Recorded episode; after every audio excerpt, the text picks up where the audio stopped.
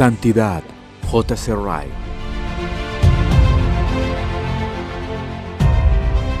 Los medios para crecer en la gracia.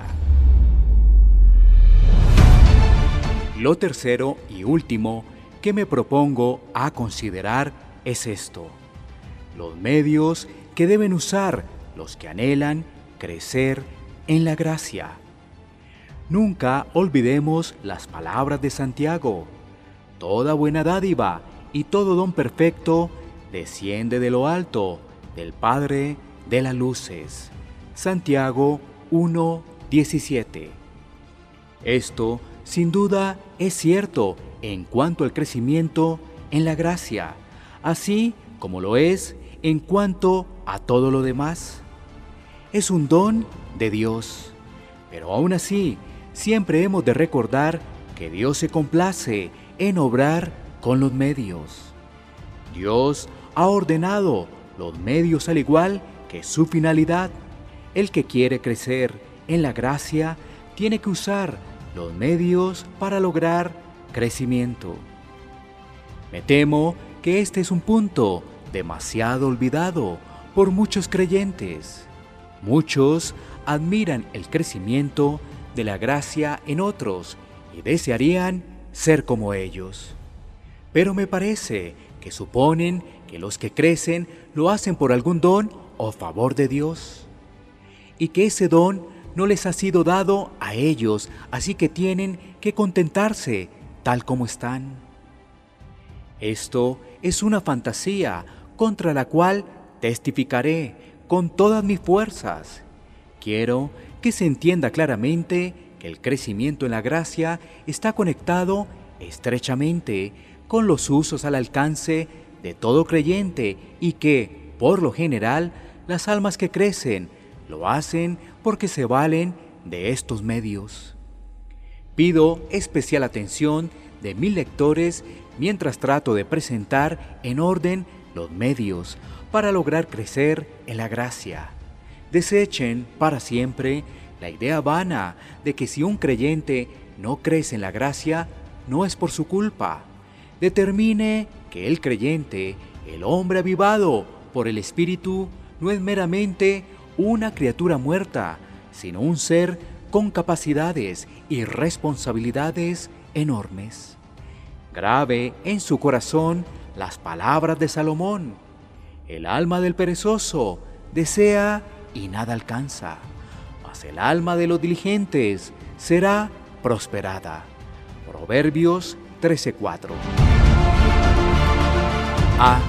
Un elemento esencial en el crecimiento en la gracia es la diligencia en usar los medios de gracia privados.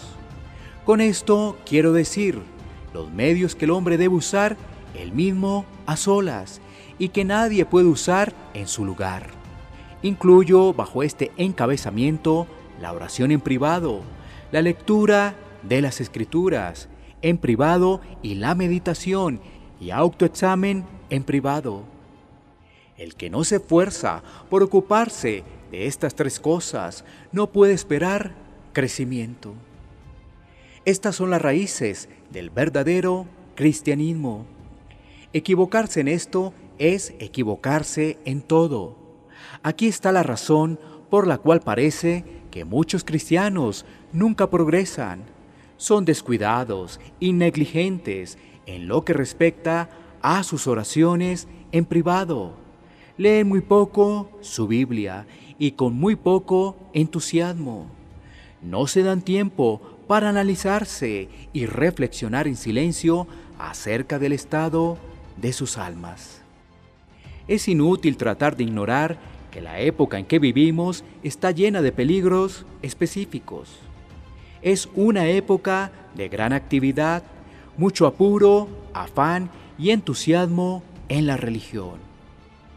Muchos, indiscutiblemente, muchos correrán de aquí para allá y la ciencia se aumentará.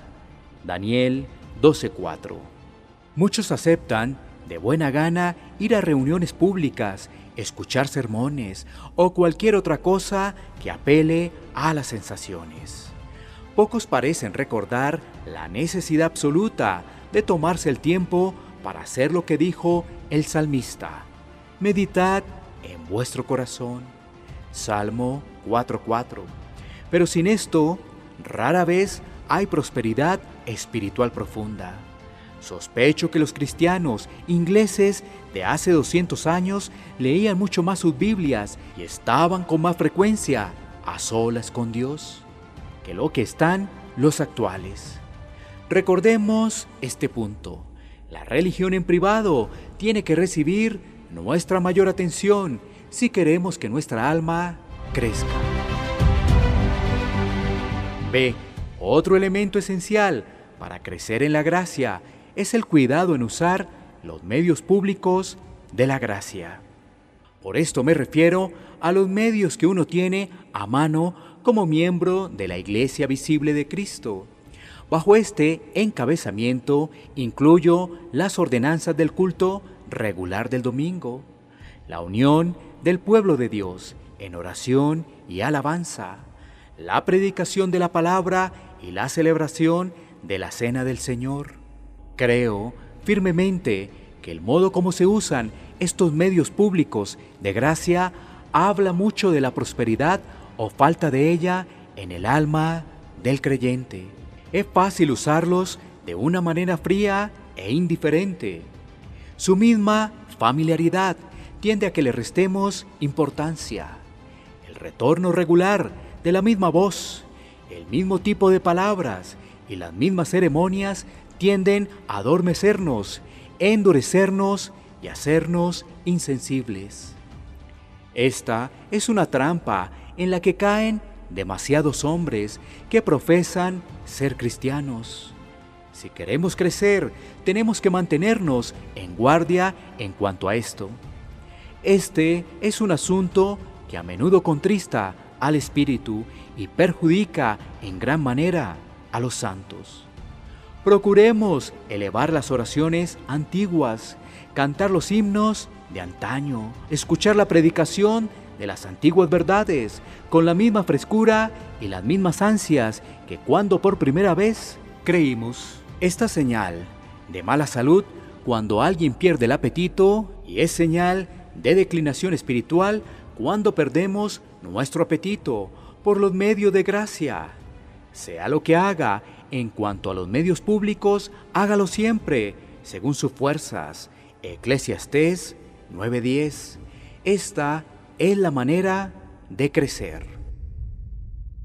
C. Otro elemento esencial para crecer en la gracia es cuidar nuestra conducta en las cosas pequeñas del diario vivir, nuestro temperamento, nuestra lengua, el manejo de nuestras diversas relaciones en la vida, el empleo de nuestro tiempo, entre otras cosas, son aspectos que tenemos que vigilar atentamente si queremos que nuestras almas progresen.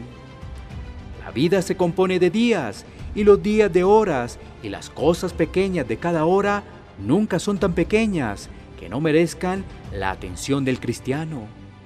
Cuando comienza a podrirse la raíz o el corazón de un árbol, se nota primero en las puntas de las ramas pequeñas. El que desprecia las cosas pequeñas, dice un escritor secular, caerá poco a poco. Eso es cierto.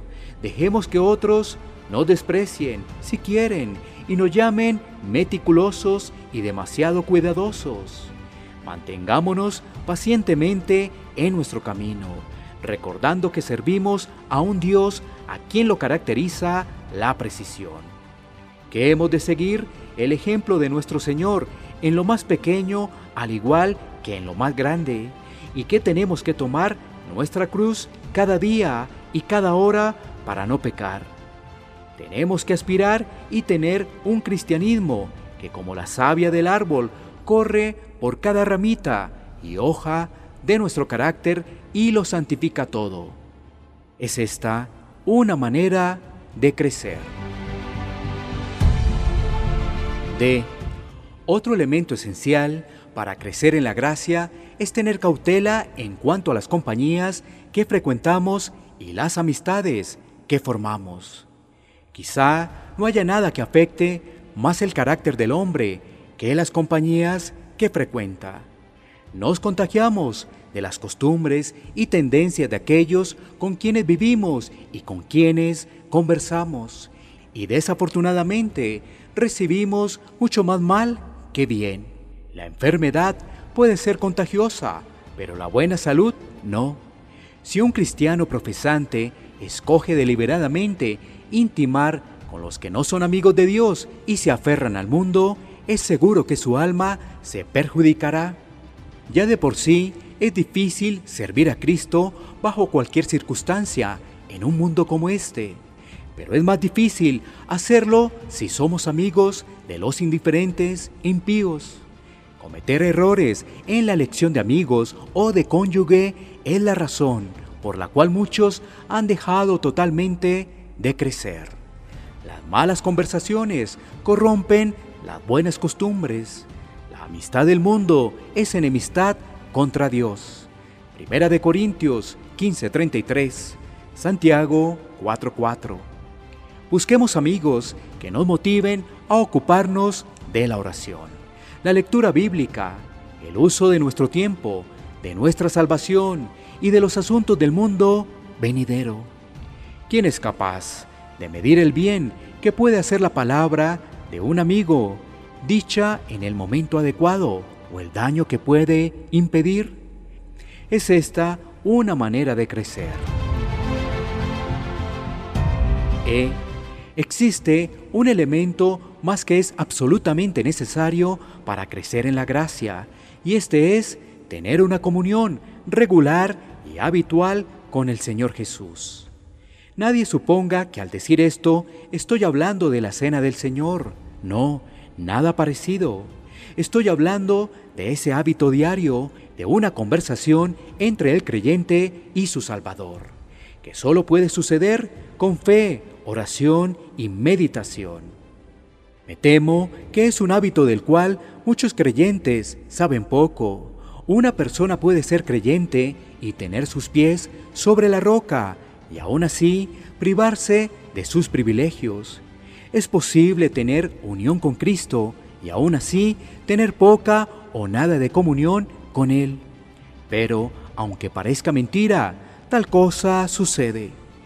Me parecen a mí que los nombres y oficios de Cristo, según lo estipulan las Escrituras, demuestran sin temor a dudas que esta comunión entre el Santo y su Salvador no es mera fantasía, sino algo realmente cierto, entre el novio y su esposa, entre la cabeza y sus miembros, entre el médico y sus pacientes, entre el abogado, defensor y sus clientes, entre el pastor y sus ovejas, entre el maestro y sus discípulos, está evidentemente implícito el hábito de una comunión cercana, de un pedido diario de las cosas que necesitamos, de un abrir totalmente nuestros corazones y mentes y echar sobre el Señor nuestras cargas.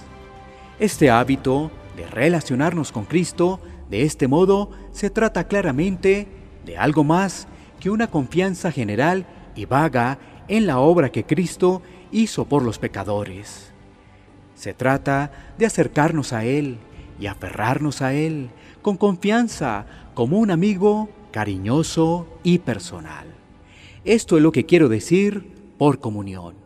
Ahora bien, creo que nadie puede jamás crecer en la gracia si no ha experimentado comunión habitual con Cristo. No tenemos que contentarnos con un conocimiento general, ortodoxo, de que la justificación es por fe y no por obras, y que tenemos que poner nuestra confianza en Cristo. Tenemos que ir más allá. Debemos procurar tener una intimidad personal con el Señor Jesús y tratar con Él como el que trata con un amigo querido.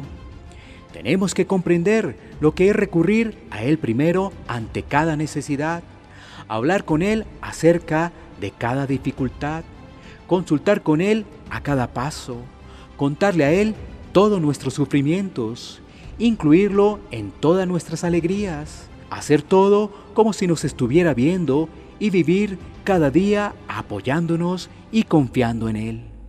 Esta es la manera como vivió Pablo. Él decía, lo que ahora vivo en la carne, lo vivo en la fe del Hijo de Dios. Para mí, el vivir es Cristo. Gálatas 2.20, Filipenses 1.21. Es la ignorancia de esta manera de vivir por la cual tantos no ven ninguna belleza en el libro de cantar de los cantares. Pero es el hombre que vive de esta manera, el que mantiene una comunión constante con Cristo. Este es el hombre, digo enfáticamente, cuya alma crecerá.